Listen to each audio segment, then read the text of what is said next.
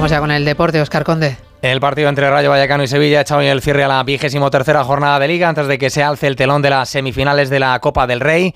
Mañana se disputa la ida de la eliminatoria Mallorca-Real Sociedad, encuentro en el que los donostiarras podrán contar con Cubo y Traore tras regresar respectivamente de la Copa Asia y la Copa África. Un duelo que afrontan así ambos entrenadores, Aguirre e Imanol. Mucha ilusión en el equipo, hay gente que nunca se había plantado una semifinal, hay gente que, que ha estado en finales, creo que la ilusión está a, tope, ¿no? Máxima ilusión, sabiendo que todavía no, no, se ha conseguido nada. Y lo que queremos es afrontarlo con la máxima ambición e ilusión, sabiendo que, que el rival de enfrente tiene, tiene, las mismas ganas y la misma eh, ilusión que nosotros. Arbitrará este partido Muñiz Ruiz con González Fuertes en el bar, dirigirá la cita del miércoles entre Atlético de Madrid y Atlético de Bilbao, Hernández Hernández con Jaime en el bar. Un encuentro para el que Valverde tiene aún la duda de Nico Williams. Parece que llegará sin problema su hermano Iñaki. Además, se cierra hoy la jornada en segunda con el Zaragoza Sporting de Gijón. Y en los mundiales de natación, el equipo español ha sumado hoy su tercera medalla. El bronce logrado en el dúo técnico de natación artística por la pareja formada por Iris Tío y Alisa Ozoguina. Mundiales